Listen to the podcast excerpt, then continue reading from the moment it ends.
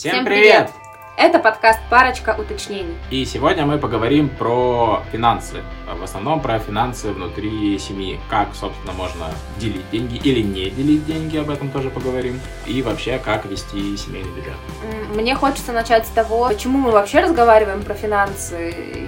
Потому мне- что про это чаще всего спрашивают. На самом-то деле весь прикол в том, что очень часто задают вопрос про... Про деньги. Да, И, к деньги. сожалению, Всех- это не от дудя, сколько ты зарабатываешь, но от того, как мы обращаемся с финансами, как мы считаем деньги, как мы ими распоряжаемся и почему у нас получается, хотел сказать, много путешествовать, несмотря ни на что, у нас не получается много путешествовать. Ну, э, справедливости ради, даже в прекрасные времена, когда можно было путешествовать в любую точку мира, без всяких проблем, которые существуют сейчас, э, понятно дело, что мы, ну, на мой взгляд, прилично путешествовали. У людей, знающих наш доход, например, часто возникал вопрос, а как у вас получается путешествовать?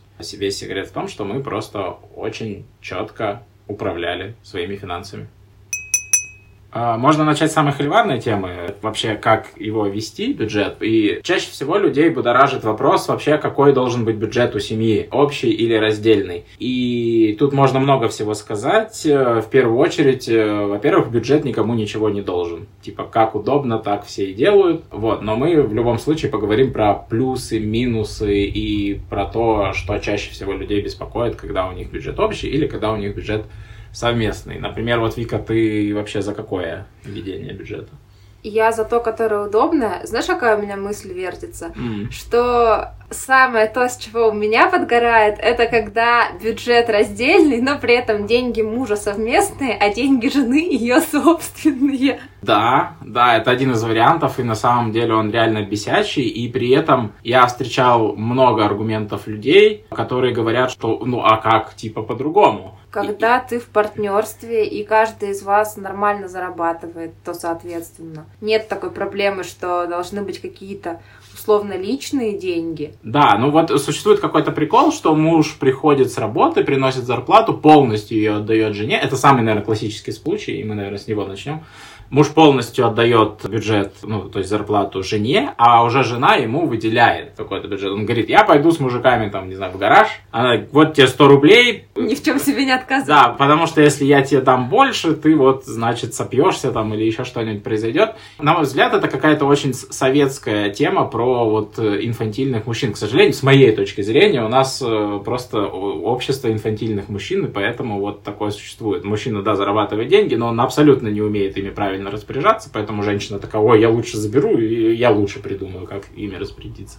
А ты замечаешь, что здесь еще встает вопрос доверия? То есть один из партнеров не доверяет другому и считает, что он по- потратит деньги как-то в кавычках неправильно. Да, и люди считают это разновидностью общего бюджета. Типа мужик работает, отдает жене, а жена уже управляет финансами. Но на мой взгляд, это нифига не общий бюджет, это бюджет раздельный, где у мужчины 0, а у женщины 100% бюджета просто сосредоточено. То есть я, я за то, что это раздельный все-таки бюджет. И это, да, это вопрос недоверия. Один партнер становится в позицию взрослого, а второй партнер находится в позиции ребенка. Да, то есть женщина абсолютно уверена, что э, мужчина пропьет, Я сделаю ремарочку, что не обязательно это женщина, я бы сказала один, один партнер и другой партнер. Да, да, да, я просто говорю стереотипами сейчас.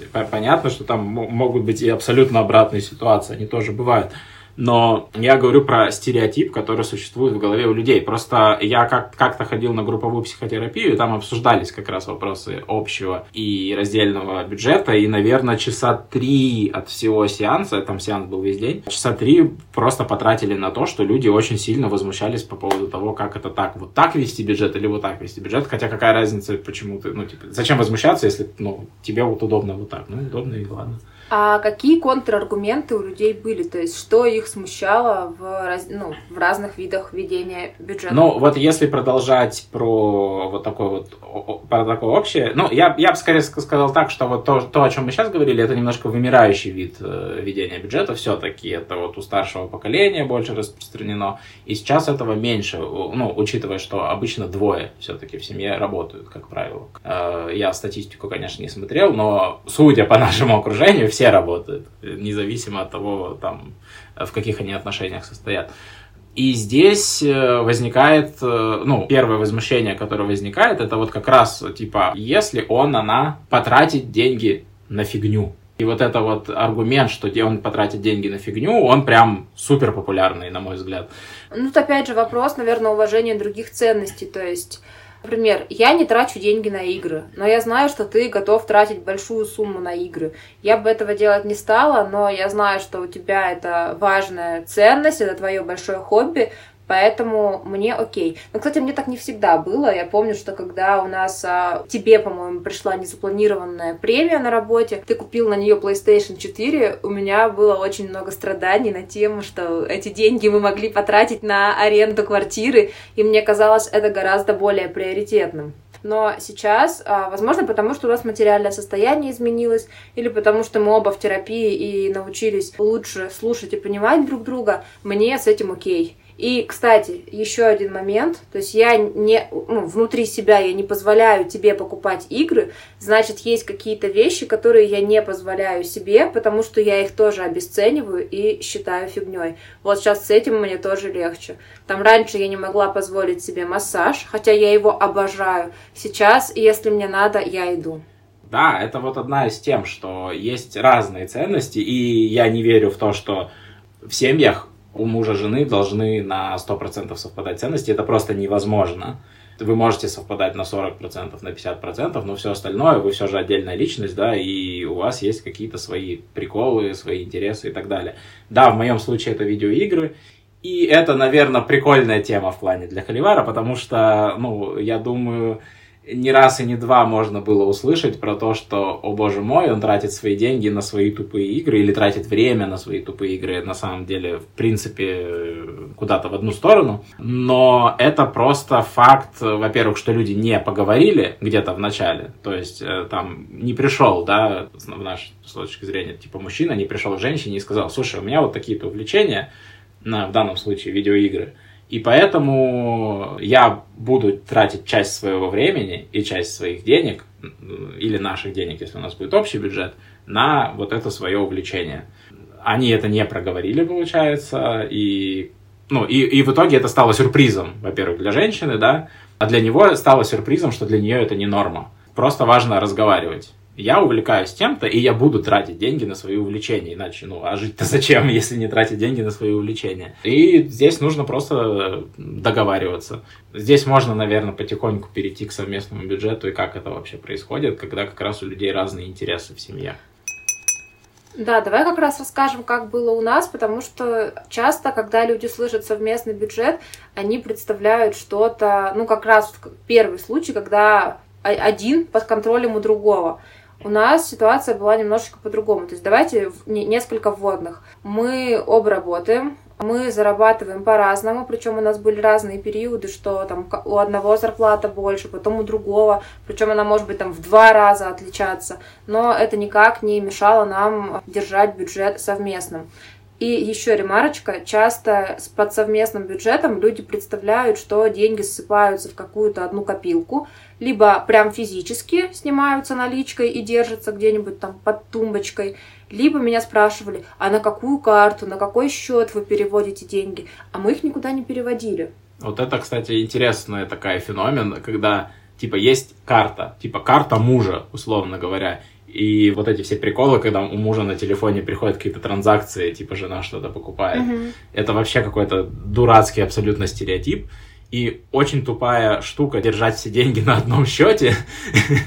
Не то, что тупая, не очень логично с точки зрения того, что, во-первых, хочется диверсифицировать портфель и разделить, чтобы какие-то риски э, минимизировать, да. с одной стороны. С другой стороны, да. даже выгоднее держать деньги на разных банках. Просто объясню, как у нас было. У нас были карты действительно разных банков, и, например, мы какие-то вещи оплачивали, исходя из того, у кого есть кэшбэк и у кого будет выгодней. Получается, что совместный бюджет в таком формате, он работает на благосостояние семьи. То есть не каждого человека в отдельности, а на вот этой ячейке партнеров в целом. Давай тогда поделим немножко в систему. Есть, точнее не есть, а мы сейчас нафантазировали. Несколько видов совместного бюджета. Первый – это когда кто-то контролирует и полностью доминирует в вопросе финансовом. Как деньги мы тратим, куда тратим. А другой, типа, условно говоря, спрашивает, можно ли ему потратить деньги. Второй способ – это когда все ссыпается на один какой-то счет – что тоже странно, потому что счет принадлежит какому-то конкретному все-таки человеку. И уже э, с этого счета люди там покупают все, что угодно. И третий э, вариант, это наш вариант, когда деньги лежат абсолютно в разных местах. По куче счетов, по куче карт, по разным, ну, наличкой, в разных валютах и так далее. И это создано просто для того, чтобы Было день... удобнее. было удобнее, и плюс деньги лучше, э, скажем так, сохранялись. Потому что если деньги лежат в одной корзине, в одной валюте, э, к этому мы еще придем, это так себе история. Вопрос, а почему тогда такой бюджет мы считаем совместным, если деньги разделены по разным счетам? Потому что важно не в том, как у вас деньги лежат, это вообще не принципиальный вопрос. А Вопрос в том, э, как вы эти деньги оцениваете, ведете и, и как вы совершаете э, разные решения финансовые, в том числе как, как вы эти деньги тратите. Это тоже принятие финансовых решений, по сути. Помимо того, вот, э, ну, обычно просто люди понимают под финансовыми решениями, что типа вот это мы инвестируем, вот это мы там отложим на отпуск, вот это мы на такой вклад закинем. Не обязательно, просто я хочу купить Nintendo или я хочу купить чипсов сегодня. Это тоже принятие финансовых решений. И вот тут как раз интересно, как эти решения принимаются. Мне кажется, вот от этого зависит совместный бюджет или раздельный. Если бюджет полностью раздельный, там, не знаю, что вот каждый зарабатывает какие-то деньги, это ладно, это я сейчас забегаю вперед, про раздельный мы еще поговорим, про общий бюджет. Это значит, что вы просто вместе ведете систему своих финансовых движений. Вот и все. Типа, я говорю, я покупаю Nintendo. Все, это вот мы, по сути, записываем в какой-то общий... Вот у нас есть общий расход, покупка Nintendo. Кстати, ты говорил про то, что иногда в совместном бюджете партнеры спрашивают друг у друга, можно ли купить или нет. И мне кажется, мы тоже проходили такой период. То есть, когда у нас было меньше денег, мы пытались совместно расставлять приоритеты и, ну, не знаю, как ты, но я точно либо спрашивала у тебя ок, не ок, если я куплю, либо информировала о том, что я вот сейчас коплю на такую штуку, и я ее буду покупать. И мы могли вместе, ну, то есть, если это касалось нас двоих, мы могли вместе принять решение, там, делаем мы это, или мы это не покупаем, или мы покупаем потом. Ну вот, то есть, раньше мне психологически нужна была галочка от тебя верификации, что ты не против, чтобы я купила. Сейчас я понимаю, что у нас изменилось финансовое состояние, мы можем позволить себе больше, и как будто бы в какой-то момент я разрешила себе перестать у тебя это спрашивать. Ну, то есть ну, недавно там я потратила несколько тысяч на благотворительность, но ты про это, наверное, не знал. Нет. Я думаю, тут главный вопрос в проценте. Ну, типа, если ты хочешь потратить, условно говоря, там, не знаю, 20% от вашего дохода ежемесячного в, в этот месяц, то, конечно, тут надо обсуждать. И поэтому это выносится на обсуждение. И из-за того, что доход растет, то когда-то там, я не знаю, тот же PlayStation, э, он, он там занимал 40% всего дохода, да, вот половину всех наших денег, он там Он стоил как э, оплата аренды жилья за два месяца. А, Вот. Ну, ну да, но это, Это как, это, это как раз примерно половина доходов на самом-то деле всех. И это супер ощутимо, ну типа 50% бюджета ты хочешь куда-то потратить. Естественно, это надо обсуждать. 100%. Просто потому что, во-первых, э, нужно синхронизироваться по планам, потому что на эти деньги у другого человека тоже могут быть планы, потому что у вас совместный бюджет, и поэтому просто нужно договариваться вообще, а какой у нас финансовый план. Э, Сейчас мы там договорились, да, что вот мы поедем там в Дубай, там мы купим там да, такую-то такую электронику. Вот, Дальше и- мы и- планируем путешествия в такие-то страны, и то есть есть примерный вектор, куда мы идем, и примерное понимание, сколько денег нам на это нужно. И исходя из этого мы уже можем регулировать наши ежемесячные или прям ежедневные траты. Да, соответственно, я доверяю Вике, что она не, не купит, э, я не знаю... Помады на миллион драм. э, да, что не купит сумку Баленсиага, который съест весь наш бюджет, который мы там планировали на поездку, не знаю, куда-нибудь в Японию, да, потому что я просто Вике доверяю. И Вика, и я знаю, что Вика в курсе, что мы там собираемся поехать, например, в Японию. И поэтому Вика не будет покупать сумку Баленсиага, которая за- займет весь этот бюджет. Ну, которая мне, в принципе, не нужна, но это так. А, ну, это, я, это просто пример. В Японии мы тоже пока не собираемся. А жаль. Да.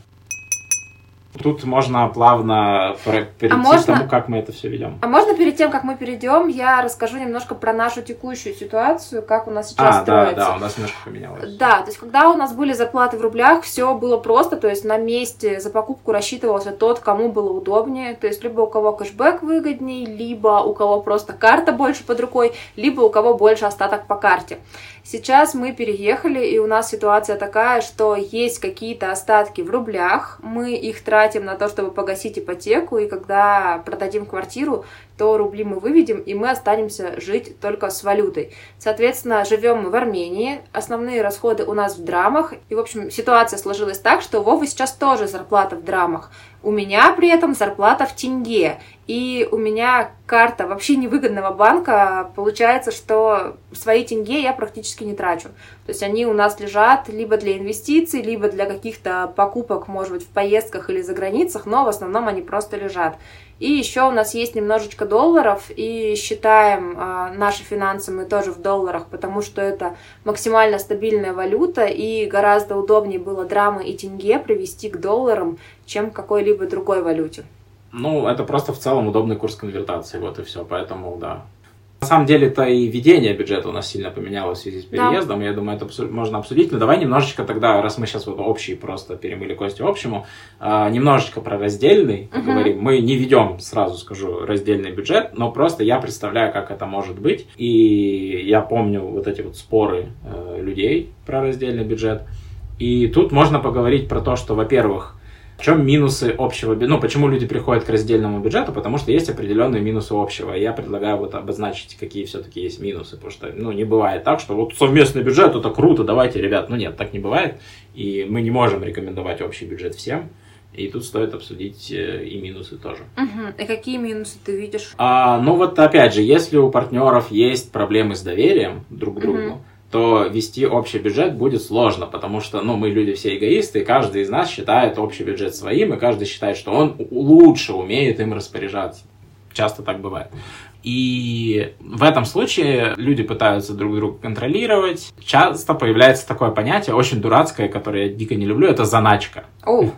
Да, у каждого члена семьи появляется своя заначка, о которой не знает другой член Блин, семьи. Блин, это такой отстой! Да, это просто отвратительно, потому что это прям, вот это нарушает то, что и должно существовать в семье. Типа вот этот уровень доверия определенный. Заначка это значит, что ты не хочешь часть денег вообще доверять своему родному человеку настолько, чтобы он даже знал о них. Угу. Вот. И возможно, ну и в таком случае, если есть какие-то вот кризисы доверия в семье, то, наверное, лучше вести раздельный, раздельный, раздельный бюджет. бюджет, да. Плюс это еще в каких-то ситуациях может быть удобно. Я не знаю, у всех разная финансовая ситуация. В каких-то финансовых ситуациях, может быть, если когда оба партнера зарабатывают миллионы, прям миллионы долларов, возможно, там вообще пофигу, и поэтому у них раздельные бюджеты, потому что на жизнь хватает вообще на все, на все времена.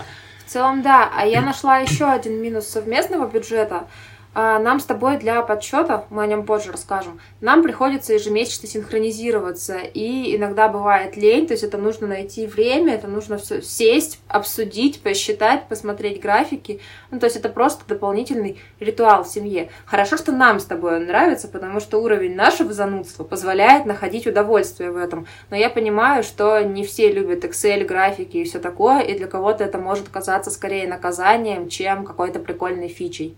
Да, Второе, что можно сказать, это реально, и это норма, у, что у людей, ну вот, живет муж и жена, у них может быть абсолютно разный уровень э, расходов. Не доходов, а расходов. Например, муж может тратить гораздо больше, чем жена. И в этом случае, возможно, имеет смысл вести раздельный бюджет, а не совместный, потому что, ну, понятное дело, что если муж там увлекается, я не знаю, машинами и тратит на машину, ну, машин, с моей точки зрения, то, что жрет очень много денег, если он увлекается машинами, тратит на них много денег, ну, там, на ремонты, всякие обвесы, тюнинги, все что угодно, а жена ей просто по кайфу жить э, там обычной жизнью, и она там занимается, я не знаю, всякими апсайклингами и так далее, и поэтому там закупается в секондах, ей в прикол вот этим заниматься. Она может вообще гораздо меньше бюджета тратить. И в этом случае, наверное, имеет смысл раздельного бюджета, потому что, ну, понятное дело, что вот этот чувак с машинами, ну, он просто будет тратить очень много. Так и зачем тогда Да, в целом, мне кажется, хоть так, хоть так, тут зависит от того, как вот. им удобней. Просто мне кажется, в нашей ситуации ты скорее чувак с машинами, который любит видеоигры и гаджеты, а я как раз вот эта вот телочка, которая любит апсайклинг, найти что-нибудь там на помойке хорошее и перепродать это еще. Давай расскажем про то, как мы ведем наши подсчеты. Да. Как было и как сейчас. Давай, давай, погоди, погоди, а. давай раздельный немножечко поговорим про его плюсы и минусы. А, раздельный бюджет.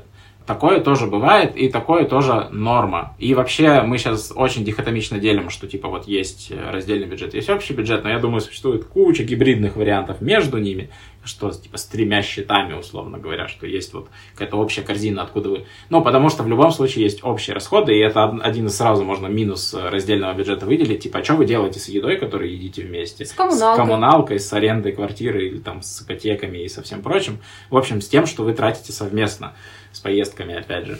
Я mm. знаю семьи, которые делят, что прям мужчина платит за аренду квартиры, жена закупается полностью закупкой продуктов, а в отпуск они ездят, э, то есть они считают сумму путевки, делят ее пополам, и вот, например, у мужчины зарплата больше, он накопил за месяц, и он ждет, пока его партнерша накопит ровно такую же сумму, чтобы они могли купить путевку и полететь путевка слово просто откуда-то меня, меня лет на 50 назад куда-то жмыхнуло просто сейчас.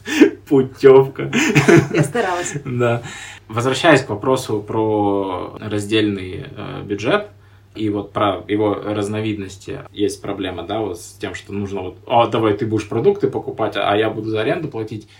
Это тоже странно, потому что я сейчас не говорю, что странно и не надо так делать. А это, в смысле, для нас было бы странно так его вести, потому что, во-первых, это разного рода вообще категории. Все, все, на, на еду все тратит жена. Я тут звоню и говорю, купи, слушай, свежих трюфелей, пожалуйста, во Францию сгоняй или там, где их добывают. Ну, она скажет мне нет или что, и раз она ведет эту категорию бюджета. Не знаю, мне кажется, это кейс, на который у нас нет ответа. Но я вспомнила еще один пример. Я знаю людей, которые прям полностью делят бюджет настолько, что они вместе сходили в кафе, посмотрели чек и, ну, то есть один, ну, либо они поделили пополам, либо один рассчитался, второй перевел ему сумму, и они прям вот так вот все делят. Но тогда я не понимаю, а как быть с продуктами, которые в холодильнике у вас Но ну совместные вот, лежат? Да, в том-то и прикол. Я еще нашел плюс, на самом деле, раздельного бюджета. Это для людей, вообще не нашего склада ума. Это люди, которые обожают делать э, подарки друг другу. Mm. И вот э, обычно такие люди, ну, не хотят знать, какая сумма была потрачена на подарок. И с общим бюджетом возникает, собственно, проблема. Типа, а куда ты тут 25 косарей потратил? А, не знаю, а потом, ну, типа, сюрприз там на воздушном шаре полетели куда-то. Ну, общий бюджет портит сюрпризы. А, и это правда, и это минус. И вот зачем заначки нужны, мы открыли. Ну, это прикольно, если вот заначки существуют вот так, но обычно, как правило, само слово заначка, это значит, что ты с какими-то корыстными целями скрываешь, да. Что, ну, и это тоже странно, ну, типа, если у кого-то есть заначка, значит, он э, чувствует... Давление со стороны другого партнера и знает, что вот и то партнер не одобрит то, что он будет делать. И это тоже очень такая печальная на самом деле тема. Но что я, какие аргументы я слышал в пользу раздельного бюджета от э, других людей, это деньги и доверие, они прям связаны вот просто, ну, типа, вот как проверить доверие в семье, в, у друзей и, там, и так далее, и так далее. Это вопрос то, как, как вы друг с другом по поводу денег а, общаетесь. Если есть какие-то проблемы с этим, ну, если насчет денег не, не доверяешь, ну, значит, есть проблемы, на мой взгляд. А вот. еще это может быть вопрос независимости. То есть я хочу тратить только свои деньги, я не хочу спрашивать у тебя разрешения. Ну, мы выше немножечко об этом уже затрагивали. Ну, не обязательно спрашивать разрешения, да. Опять же, спрашиваешь разрешение, значит, ты не чувствуешь, что тебе доверяют ну, да. на, на мой взгляд. Вот. Или ты не чувствуешь себя уверенным в том, что ты не де, ну, делаешь не фигню. Да, да, да, да, да. Это, ну, это неуверенность в себе, неуверенность в партнере. Ну, в общем, это может быть в обе стороны работать. А, но я хотел сказать немножко другую штуку, что люди часто, про, как говорят, что у них раздельный бюджет, говорят, что а почему э, я должна или я должен тратиться на его, ее фигню? И это другое, это не уже не про доверие, а про обесценивание интересов партнера. Ну, Да, опять же, потом- возвращаясь к тому, что ты, ты вообще не понимаешь видеоигры и особо в них не играешь. Но для- мне окей, что ты их Да, покупаешь. а для меня это большая часть жизни, и ты понимаешь, что для меня это большая часть жизни, ну, и просто такая, ну, вот, значит, мы на это тратим деньги, да. Ну да, я готова это принимать. Да, да, да. Я бы предложила перейти к тому, чтобы рассказать, как мы все-таки ведем учет доходов-расходов, то есть как мы делали и как мы делаем сейчас, потому что это один из самых популярных вопросов, как мы считаем деньги, и мне кажется, об этом стоит поговорить. Да, да, и еще стоит поговорить о том, что это э, сильно трансформируется с тем, а, как меняется жизнь. Потому что за последний год у нас очень сильно поменялся подход к подсчету деньгам. Ну, скажем так, он упростился по понятным причинам, я думаю. Давай начнем с того, как было. А, Когда мы начинали считать доходы-расходы, по-моему, мы начали еще в 2016 году, если я не ошибаюсь, это были первые попытки. Мы установили приложение на телефоны и записывали прям каждый доход и каждый расход. И просто смотрели ежемесячную статистику, примерно какая категория, сколько у нас тянет денег, и начали мы это делать, потому что нам нужно было поэкономить. То есть мы хотели больше путешествовать, мы хотели посмотреть, на какую категорию сколько денег у нас уходит, и понять, за счет чего мы можем себе сумму выкроить, чтобы откладывать ее на поездки. Важна цель, для чего вообще ведется бюджет, и в первую очередь это посмотреть, а на что вообще деньги уходят. Потому что если бюджет не, не вести, э, под конец месяца ты вряд ли понимаешь, почему у тебя столько-то денег осталось, или ты вообще в минусе вдруг почему-то. Некоторые люди еще даже не знают, что они в минусе, потому что они не занимаются своими финансами. А, Да, да, да, при том, что кажется, что а как это человек может в минусе жить? Ну, сразу же понятно, если ты в минус уходишь, у тебя просто нет денег на еду. Но это неправда. У нас, например, э, в России есть такая проблема, как закредитованность населения, и именно вот эти вот, э, вот наличие кредитов э, и всего прочего позволяет людям много месяцев и, или даже лет жить в минус, не понимая этого, просто будучи, ну, живущими в кредит, по Да. сути. Да, потому что, например, человек покупает себе машину, которую он на самом деле по текущим доходам не может себе позволить, и этот кредит будет сжирать и сжирать и сжирать его бюджет, и со временем он поймет, что деньги кончились. Просто это будет длиться годами, потому Да. что ты будешь понимать, что ты ни на что больше не тратишь деньги, кроме как на то, чтобы выжить, ну, то есть на еду, там, лекарства и так далее, и на вот эту вот машину. Так вот, э, мы начали записывать доходы и расходы, и это вошло у нас в привычку, и мы проводили ежемесячную аналитику, то есть мы смотрели в приложении, какая категория у нас сколько денег съела, что у нас растет, что у нас падает, и так мы учились э, планировать наши финансы на будущее. Так мы, наверное, прожили несколько лет до, если я не ошибаюсь, 2020 года, перед тем, как мы завели Excel. -ку. Да, и тут можно сразу несколько интересных фактов выделить, которые у нас были. Ну, вот мы делим деньги по категориям. И в итоге что мы заметили? Во-первых, что забавно, люди переживают, что, например, много денег тратят на там, такси, транспорт и так далее. Но, как выясняется, как правило, это, это процент, наверное, один от всех расходов. Ну, это у А, нас с тобой был 1%. Ну да, потому что мы старались Ходить пешком и ходить ездить на пешком, электричке. и да, да, да, это скорее немножко к другой теме, но anyway, э, глядя на расходы транспортные, ты понимаешь, что даже съездить на такси за 300 рублей куда-то раз там в неделю, кажется, что это дорого, просто ты думаешь, что это дорого, ну, то есть Ты оцениваешь разовую поездку. Да, мозг, он не, не умеет в- в- вот работать вот в этот долгосрок, не видя табличку, условно говоря. Поэтому мозг думает, ого-го, сколько, как это дорого, я не поеду и там опоздаю, и в итоге на самом-то деле потеряет больше денег из-за того, что он опоздал, ну, потому что время все-таки деньги. А я Вот. хотела про другое сказать, что кажется, что на такси ездить дорого, но я как-то в блоге сравнивала, сколько я трачу на проезд, и сколько пешеходы тратят на проезд, и автомобилисты. И у автомобилистов пропорционально сильно больше была сумма на траты. Хотя казалось бы, что на такси ездить дорого, но если посмотреть там траты за месяц или за год, это получается сильно выгоднее, чем иметь собственное авто. Да, да, это такой вот э, вопрос про восприятие. Ты же вроде как бесплатно ездишь, кажется же Мгм. так, но ты очень быстро забываешь, что ты на самом деле два ляма там слил на то, чтобы купить эту машину. А еще бензин, А- обслуживание, ремонт. да, страховки. Да, да. И это все очень растянутые во времени платы. Страховка ты платишь раз в год, бензин ты раз в неделю заливаешь, например, всякие масла и все прочее, это там раз в несколько месяцев. И в итоге, ну, тебе кажется, что вроде норм. Если в сумме посчитать, если вести бюджет, ты реально понимаешь, что эта машина вытягивает из тебя гораздо больше э, денег, а ты на ней только на работу ездишь. И все. А и... большую часть дня она просто стоит. Но мне кажется, мы сильно увлеклись машинами, и про это можем еще отдельно поговорить. Давай вернемся к финансам и к Excel. А, да, вот. Это, ну, это просто был пример, э, что можно понять из того, если вести бюджет по категориям. Это один, один из видов ведения бюджета, это бюджет по категориям, и там можно понять, например, что машина на самом деле съедает много денег. Много денег, а на такси передвигаться дешевле. А можно понять, что, например... Фастфуд занимает тоже слишком много времени, и, может быть, дешевле даже будет нанять личного повара, который будет тебе готовить свежую, полезную да, еду. Да, Или что доставки на самом деле жирают очень много денег, и проще, там, не знаю, один раз договориться с кем-то на доставку еды из единого заведения. Вот, просто на неделю да, рационы. рационы. Да. И это очень крутая в этом плане система. Второе, что мы делали, это вели и ведем до сих пор ежемесячные финансовые показатели. Это совсем другая штука, там никаких категорий, там мы просто подводим итог, а сколько на конец месяца у нас вообще денег есть э, во всех видах, в карманах, в карточках, в недвижимости, в инвестициях и так далее, и так далее. И в долгах в том числе. То есть, если у нас есть ипотека, если у нас есть кредит, если мы там э, тете Гали должны там 300 тысяч рублей, то это тоже там будет учтено.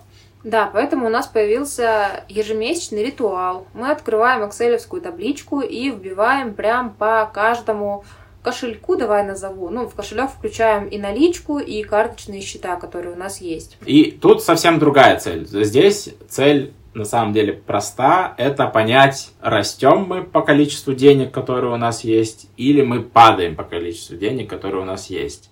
Во-первых, это очень сильно спасает от тревоги. Ты вообще не тревожишься по поводу денег, потому что ты в конце месяца садишься, э, собираешь э, статистику и понимаешь, да, в целом у меня не ноль.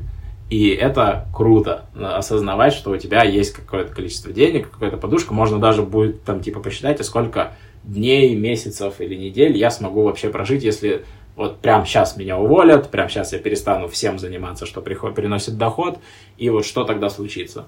Вот, это первое. Э, с другой стороны, такой подход к финансам, наверное, не подойдет людям, у которых нулевой баланс. Я имею в виду, которые сколько зарабатывают, а столько, столько и тратят. В этом случае ввести такой бюджет будет э, бесполезно. Единственное, что вот аномалии искать. В таком случае проще по категориям считать, потому что иначе тебе ничего не даст. Но будешь ты этот ноль смотреть постоянно. Если ты вылез в минус, там, ну, ограбили тебя, давай, или машина сломалась, ты это и так узнаешь без э, этой Excel. -ки. Если у тебя резкий плюс, ну, это либо ты кредит взял, либо выиграл в лотерею, или тебе подарок а... подарили. То есть это тоже какие-то вещи понятные. Отмечу только тут, что в нашем случае, если ты взял кредит, ты ушел в минус мы считаем именно так. Можно по-разному считать деньги, но любой долг мы считаем как влезание в минус. Любой долг, он вычитается из общего количества денег, которые есть. Вот, например, если у нас там квартира в ипотеке, как mm-hmm. сейчас, то вся та сумма, которую мы еще не выплатили банку, она наш долг, и она уводит наш э, бюджет вниз. А, на самом-то деле, несмотря на то, что в какой-то момент мы ого-го получили там сколько-то миллионов на квартиру. Ну смотри, как получается, ну мы увидим, что на каком-то счете стало больше денег, но при этом мы ушли в минус на, по графикам. Да, да, такое тоже бывает.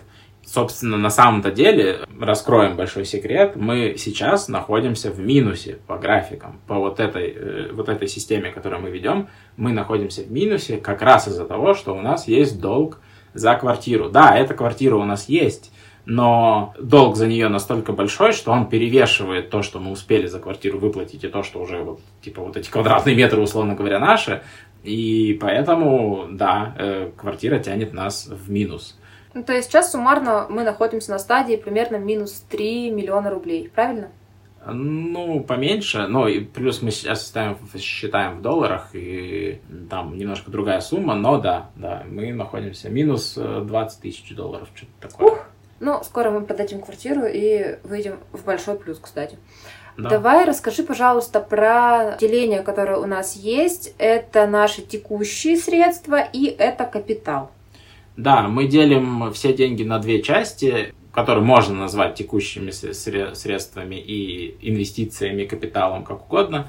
А вообще там три части еще есть долги, но мы уже сейчас Про обсудили, что они просто вот в минус уходят. Что представляют из собой эти две части и почему мы вообще так делим? Что называется текущими деньгами? Текущими деньгами находит, э, называется то, что мы можем прямо сейчас вытянуть и потратить например, вот что-то серьезное случилось, я не знаю, там, наводнение, болезнь, что угодно, и нужно... Переезд. Переезд.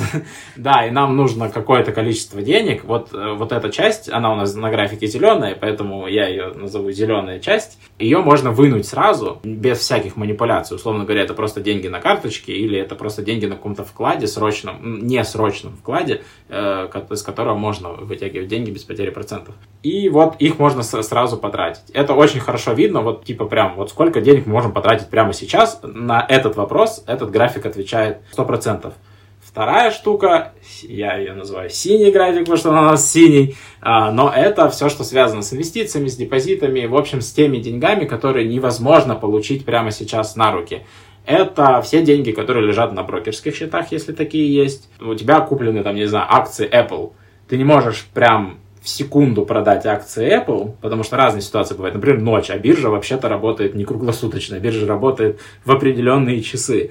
И поэтому ты не можешь сразу пойти продать акцию, и получить эти деньги. Это во-первых. Во-вторых, ты должен заплатить налог, когда ты выводишь э, деньги с брокерского счета. Это тоже статья расходов-то на самом деле. Плюс ты можешь находиться в минусе сейчас, и тебе невыгодно сейчас продавать акции, ты не хочешь этого делать, это тоже мешает вывести эти деньги прямо сейчас. Второе, это еще более сложный для вывода денег, это какая-либо собственность. На самом деле многие люди почему-то не воспринимают собственность как деньги. А мне нравится наша система в том, что мы собственность считаем как деньги. И мы понимаем, например, что у нас есть квартира, и это какое-то количество денег. Просто мы не можем получить их сейчас. Для этого нужно заняться большой процедурой продажи квартиры, чем mm-hmm. мы и занимаемся сейчас. Мне кажется, такая система подсчета очень удобной, потому что это действительно наглядные графики, и мы можем ежемесячно оценивать, насколько мы выросли или насколько мы упали и почему. Ну, то есть понятно, что когда, например, мы досрочно погасили ипотеку чуть-чуть, у нас это сильно отражается на графике. Когда у кого-то пришла премия на работе, то понятно тоже, почему мы выросли. Или мы видим, что вот мы переезжали, или мы покупали а, билеты в путешествие, здесь мы упали, и тоже у нас не возникает вопросов, почему. А, мне еще интересно, что иногда бывает такое, что мы вышли на плато, и это тоже повод задуматься, потому что если с этого плато не пойти вверх, не сделать какой-то качественный скачок, то рано или поздно это плато а, пойдет вниз неизбежно, потому что инфляция, потому что мы сами не молодеем, и кажется, у нас сейчас как раз тот возраст, когда нужно делать максимум для того, чтобы создать себе такое такой фундамент на будущее, скажем так, запас на безбедную старость. Я бы тут просто добавил коротко, что в том числе этот бюджет ведется потому, что, ну, очень глупо, на мой взгляд, в нашем возрасте верить в какую-либо пенсию и помощь от государства, учитывая, что мы сейчас все разъехались, точнее, часть людей, да, разъехалась, в том числе и мы, и вообще непонятно, типа, ты работал в России всю жизнь, теперь поработал в Армении, потом тебя еще в какое-нибудь юрлицо переводят, и а какое государство будет тебе платить? Да никакое, скорее всего, mm-hmm. и проще самому себе заранее создать какие-то приятные условия на тот момент времени, когда ты работать уже физически не сможешь и будешь, ну, как бы не на пике формы, да. Ты сейчас работаешь над пассивным доходом, а потом ты живешь на этот пассивный доход. Да, да, по сути так и есть. То есть, если у кого-то стоит вопрос в том, копить ли на старость или не копить, и вам там от 20 до 40 копить, копить. начинать прямо с сегодняшнего дня, это сто процентов. Да, если больше 40, то понятно, что будет сложнее копить, но тоже однозначно стоит. Но я, наверное, перестала верить в какую-то стабильность, поэтому хочется создать себе, не знаю, как это назвать, парашют, какой-то запас, который тебя спасет. Тут, кстати, классная тема для дискуссии. Многие люди, я заметил, стали наоборот тратить все в ноль. Типа, стабильности нет, живем один раз, так я лучше сейчас покайфую. Если завтра ядерная война, то смысл копить. Ну, смысл в том, что если ядерной войны не будет, то ты можешь остаться ни с чем. Ты не сможешь переехать куда-нибудь. Я за то, чтобы все равно иметь какую-то подушку безопасности там на 3-6 месяцев, а все, что сверх этой подушки, то тратить. Или наоборот, выделять себе на развлечения там 10-20%, а остальное откладывать. Что, кстати, интересно, да, когда люди говорят про то, что нужна подушка на 3-6 месяцев, это часто люди не понимают, насколько это большая сумма. Потому что э, прожить 6 месяцев это ну, например, ну, окей, я не говорю про тот период, пока мы жили в России, там мы могли долго жить, наверное, без зарплаты. Но здесь, снимая квартиру в Армении с текущими ценами, я понимаю, что 6 месяцев для нас это ого-го будет какое достижение, если у нас будет такая подушка безопасности. А ты от чего отталкиваешься? Я бы просто смотрела на среднемесячные расходы и от этого бы уже формировала. То есть умножаешь на 6, вот тебе а, примерная подушка на 6 месяцев. Нам можно даже не смотреть в текущем, в текущем этапе, нам можно даже не смотреть на среднемесячные расходы, потому что все расходы, кроме аренды квартиры, настолько ничтожны, ну, будем честны, что как бы можно просто ориентироваться на то, насколько месяцев аренды квартиры тебе схватит тех денег, что есть сейчас, если доход закончится. Ну, справедливости ради, если будет какой-то форс-мажор, то, я думаю, мы съедем с этого жилья и найдем себе что-то гораздо более дешевое, пусть это будет в неудобном месте, и пусть это будет не такое что-то красивое. Новосибирск.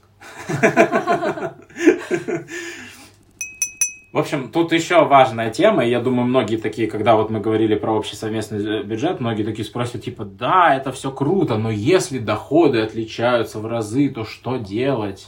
И давай вот обсудим вот такой психологический вопрос. Типа, люди э, зарабатывают очень сильно по-разному, потому что mm-hmm. мы тоже с тобой в разные годы очень по-разному зарабатывали да. в разные времена. И... Я могу рассказать, что ты начал работать первым, я еще была студенткой, я писала статьи на заказ прям за какие-то копеечки, а ты зарабатывал ощутимо больше меня. Ну, типа, ты зарабатывал там 20, а я зарабатывала там тысячу, например. Потом э, я вышла работать в кадровом агентстве, и у меня там были проценты, и в, какой, в какие-то месяцы я зарабатывала что-то раза в два больше тебя. Потом мы в какой-то момент сравнялись, потом у меня зарплата стала больше, а сейчас мы перевернулись, и у тебя, ну, по-моему, раза в два, да, больше, чем у меня. Да, и тут э, как раз вопрос, как с этим жить психологически. Вот можешь рассказать свои впечатления, я свои расскажу. Да, не, ну когда ты зарабатываешь больше, чем твой партнер, то все классно. В том плане, что у меня есть какое, какая-то склонность к конкуренции. Для меня почему-то важно зарабатывать там не меньше. Возможно, потому что я понимаю, что любые отношения могут быть конечными, и мне хочется понимать, что я сама могу обслужить все свои хотелки. И для меня, ну, вот эта вот привязка к деньгам, к тому, чтобы зарабатывать. Я не скажу много, зарабатывать достаточно, мне это очень важно. И когда я зарабатывала больше тебя, ну, у меня не было, не знаю, какого-то там стремления тебя унизить или там, знаешь, как бывает посмеяться, фу, мужик зарабатывает меньше, там, меня это все фигня абсолютная. Но когда я оказывалась в положении, когда я зарабатываю меньше, я честно скажу, что мне бывало некомфортно, особенно когда я резко перешла из позиции, что я зарабатываю там в полтора раза больше тебя, в позицию, что я зарабатываю в два раза меньше тебя, меня это немножечко подкосило, и я с психологом обсуждала, что вот, я себя чувствую теперь более уязвимо. Что мне помогло с этим справиться? Наверное, понимание того, что кто бы из нас не зарабатывал больше, все равно мы считаем общий результат, который идет в общую копилку нашей семьи. И все-таки я зарабатываю, с одной стороны, нормально, несмотря на то, что меньше тебя. А с другой стороны, я думаю над тем, что мне еще сделать и как я могу финансово вырасти. Ну, я тут соглашусь, что есть чувство соревнования, и это, наверное, единственный момент в совместной жизни с партнером, когда чувство соревнования э, работает в плане вин-вин, что вы все равно останетесь в плюсе в любом случае, потому что это соревнование ведет к увеличению денег в целом в семье. Э, на мой взгляд, как раз разрушительно, если вы соревнуетесь в плане расходов. Типа, смотри, я трачу 20 тысяч в месяц, а ты 120 тысяч в месяц. Какого хрена? Ты вообще, типа, охреневший э, чувак. Вот это разрушительное, на мой взгляд, соревнование, потому что, опять же, тут подрывается и доверие, и увлечение, и так далее, и все такое. То, то есть тут скорее надо садиться и обсуждать, типа, слушай, ты тратишь сильно много, как мне кажется. Ну, то, то есть это можно нормально обсуждать. Что касается соревновательности в зарплатах, то это прикольно в том плане, что даже если, ну, вы реально соревнуетесь, и каждый хочет у вас зарабатывать больше, но это круто, вы будете зарабатывать больше, оба в итоге. А, Слушай, а можешь сказать, пожалуйста, Вов, ну, мне интересно просто, как ты себя чувствовал, когда я зарабатывала больше и сильно больше тебя? а, я сразу скажу, что тут есть вот это дурацкое э, чувство, которое, как мне кажется, навязано мне патриархальным обществом, что мужик должен, обязан, кто-то придумал. Добытчик. Да-да-да, что он обязан зарабатывать больше, потому что вот э, мамонта заваливает, вот это, вот, вот это какая-то пе- первобытная штука. Но, с другой стороны, я отношусь к этому сильно проще, просто потому что Потому что я пофигист, не знаю.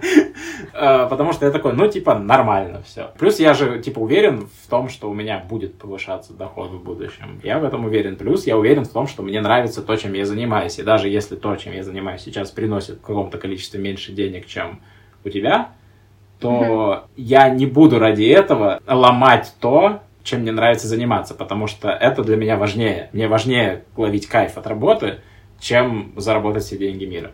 А знаешь, что я только что поняла? Вот мы разговаривали, и ни у одного из нас не возникло желания сесть другому на шею. Хотя, казалось бы, да, ну, гипотетическая возможность такая была у нас обоих в свое время. Это разные... Ну, то есть, я бы хотел в этой жизни не работать. Ну, это правда. Я бы хотел, чтобы денег вообще... э, Чтобы деньги были, а работать не надо было. Это вот мечта какая-то. Ну, или типа работать мало, а денег много. Это было бы круто. Но это не значит, что нужно сесть кому-то на шею. Как раз, если сесть кому-то на шею, я буду скорее тревогу испытывать от того, что я... Не то, что не зарабатываю, это другой вопрос, а то, что я не работаю, то, что я не приношу пользы. А если я все-таки приношу пользу, то есть делаю что угодно, что приносит пользу человечеству, миру, климату, людям, э, жене, собаке, то это клево. И независимо от дохода.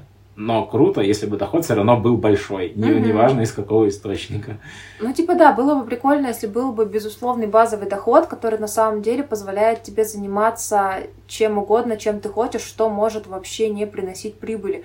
У меня, например, есть мечта, я бы хотела поехать куда-нибудь на острова спасать черепашек или, не знаю, разгребать какие-нибудь э, мусорные завалы. Но я понимаю, что если я сейчас оставлю работу и поеду, то я сильно просяду в профессиональном плане, и даже там, ну, не знаю, например, спустя год такого волонтерства мне вернуться на мой текущий уровень дохода будет сложно, потому что все-таки я работаю в сфере IT, она бежит очень быстро, и приходится делать какие-то иногда сверхусилия для того, чтобы просто поспевать за ней, а поэтому взять там какую-то паузу я просто сейчас не могу себе позволить.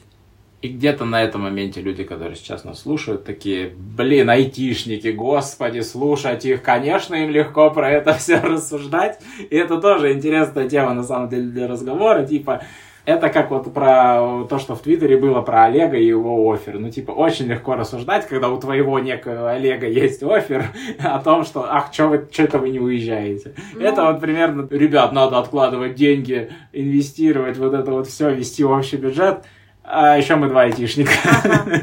Но справедливости ради, я по образованию филолог, и у меня были времена, когда я в 2016 году зарабатывала 2000 рублей в месяц. Ну да, я тут соглашусь, я, у, меня, у меня тоже типа образование журналиста. Я просто помню, как мне звонил редактор газеты, в которой я работал внештатный, просто получал деньги за ну, объем работы, ну то есть за, за тот объем, который статья занимает на странице. Поэтому фотки покрупнее надо старался делать. Вот. Как Маяковский, да, в стол Да, и мне в какой-то момент звонит главный редактор, точнее не главный редактор, а, ну, типа директор, я не знаю, как это называется в газетах, ну, в общем, главный, звонит э, и говорит, а хочешь к нам на половину ставки, ну, потому что я там еще доучивался и все такое, Э, хочешь к нам на половину ставки, на половине ставки зарплата три с половиной тысячи рублей. Ух, Да, я такой думаю, как прикольно.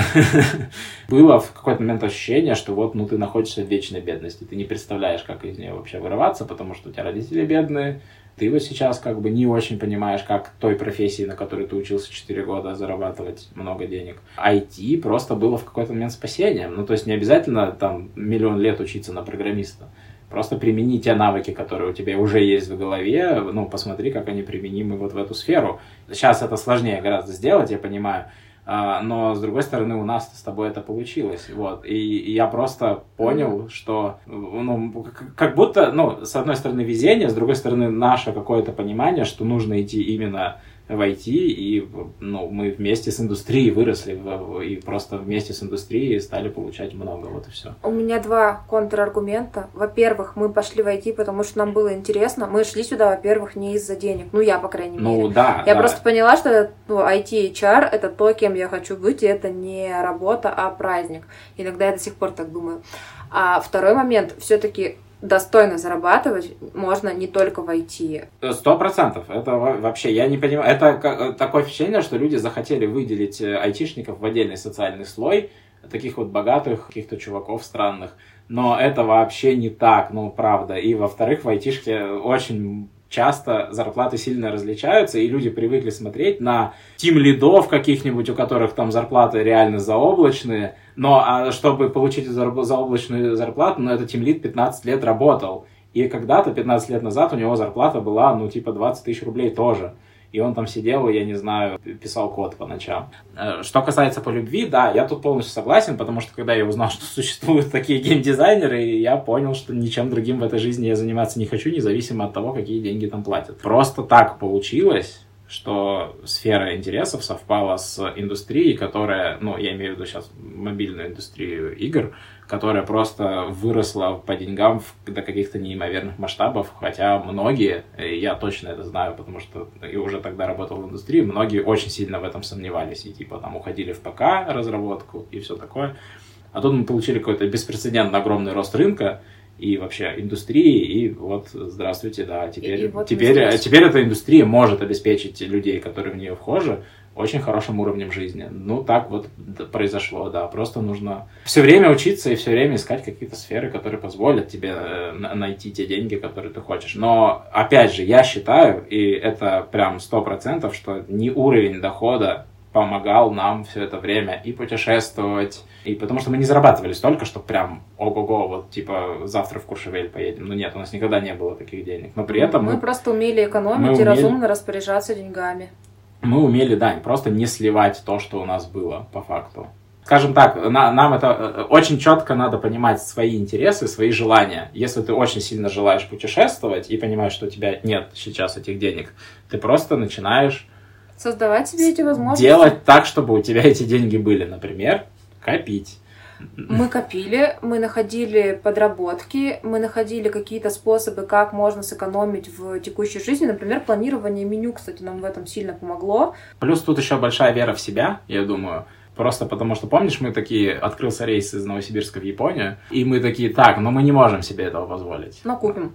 Мы не можем этого себе позволить, но купили билеты, и в итоге все прошло нормально. Ну, у тебя есть очень сильная мотивация, ты очень хочешь в Японию съездить, и ты в итоге просто делаешь на вот этой силе мотивации то, что нужно, чтобы туда поехать. А вспомни, как мы брали ипотеку. Мы были уверены, что мы не можем себе позволить купить э, квартиру, но решили ради интереса просто сходить посмотреть на один вариант. Это было в ноябре а мы посмотрели такие, нет, мы точно не можем. В итоге в марте мы взяли ипотеку и в апреле переехали. Ну, чтобы понимать, что не в смысле в марте мы приняли решение, а что в январе мы уже начали переговоры по поводу конкретной квартиры. Да. Это на самом деле просто в марте сделка прошла. Ну, а... это принцип, мне кажется, называется «подумал, сделай», но это тема отдельного подкаста. Кажется, нам пора а... подвести итог. Да я думаю, классный итог мы уже подвели в, в этой э, в системе финансов. На самом-то деле все люди, в том числе и мы, независимо от того, что мы тут разговариваем, как нам копить деньги, как экономить, как э, распоряжаться деньгами, Э, все в этой жизни хотят получать много денег, но не работать. И я думаю, э, важно не стесняться об этом говорить публично. В идеале хотелось бы не работать, но получать кучу денег. Но под не работать я понимаю, что ты просто каждый день занимаешься чем тем, что тебе нравится. Тем, что ты захотел заниматься именно в этот конкретный день. И вот это было бы идеально. И чтобы это при этом доход приносило. Потому что как бы я не любил геймдизайн, совсем не каждый день я хочу им заниматься, ну правда. В некоторые дни я хочу просто в кровати лежать, некоторые дни я хочу, не знаю, э, гулять. Вот. И совсем не думать про то, что там мечник бьется силой 100, а лучник со силой 120. Нет, спасибо. Ну что, это был первый выпуск подкаста «Парочка уточнений». Если вам понравилось, ставьте лайки, пишите комментарии. Если вам не понравилось, обязательно пишите комментарии, что именно вам не понравилось. Подписывайтесь, дальше будет интересно. Это, кстати, пилотный выпуск. То есть э, вы прямо сейчас своими комментариями можете очень сильно повлиять на то, как этот подкаст будет развиваться. То есть если вы все время мечтали о каком-то подкасте, его все никто не записывал. Сейчас самое время написать, что я мечтал о таком-то подкасте. Можете вот эту тему осветить, и мы об этом обязательно подумаем, потому что это пилотный выпуск, и мы дальше будем думать вообще, что с этим делать, какие выпуски записывать, как их записывать, куда, в какие темы ударяться и так далее. Поэтому, я думаю, очень клево, если у вас будет какой-то классный, полноценный фидбэк, пусть даже и негативный, если у кого-то такой есть. И хочу сказать всем спасибо, что вы дослушали до этого момента. И спасибо тебе, Вов, что ты тоже согласился на эту авантюру. Ну что, на этом все? Да, все, спасибо тебе большое, между прочим. Все, здесь были Вова Вика. Парочка Пока-пока. уточнений. Пока-пока.